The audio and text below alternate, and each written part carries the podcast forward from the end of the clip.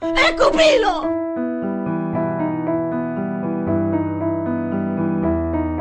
Hola Lu, hola Ivana. Eh, hoy traigo Spencer del director chileno Pablo Larraín. Eh, está disponible en internet, búsquenla, es la verdad que vale la pena.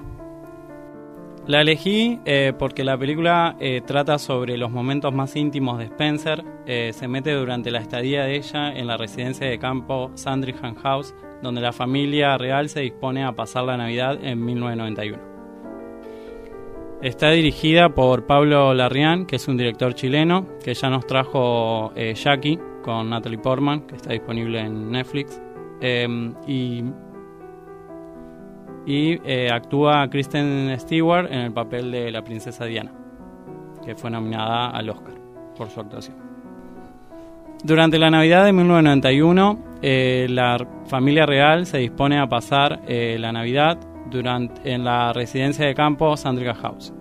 Eh, Diana está en conflicto en la relación con el príncipe Carlos y cerca de esa eh, casa de campo eh, se encuentra la casa de ella de su infancia. Y el recuerdo de, constante de su padre la llama junto con la historia de Ana Bolena, que la película lo que hace es emparentar a Diana con Ana Bolena.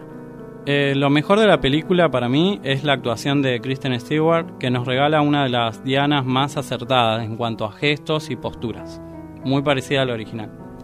Eh, también la recreación milimétrica de parte del director hacen que Spencer se destaque de entre otras producciones dedicadas a Lady Di.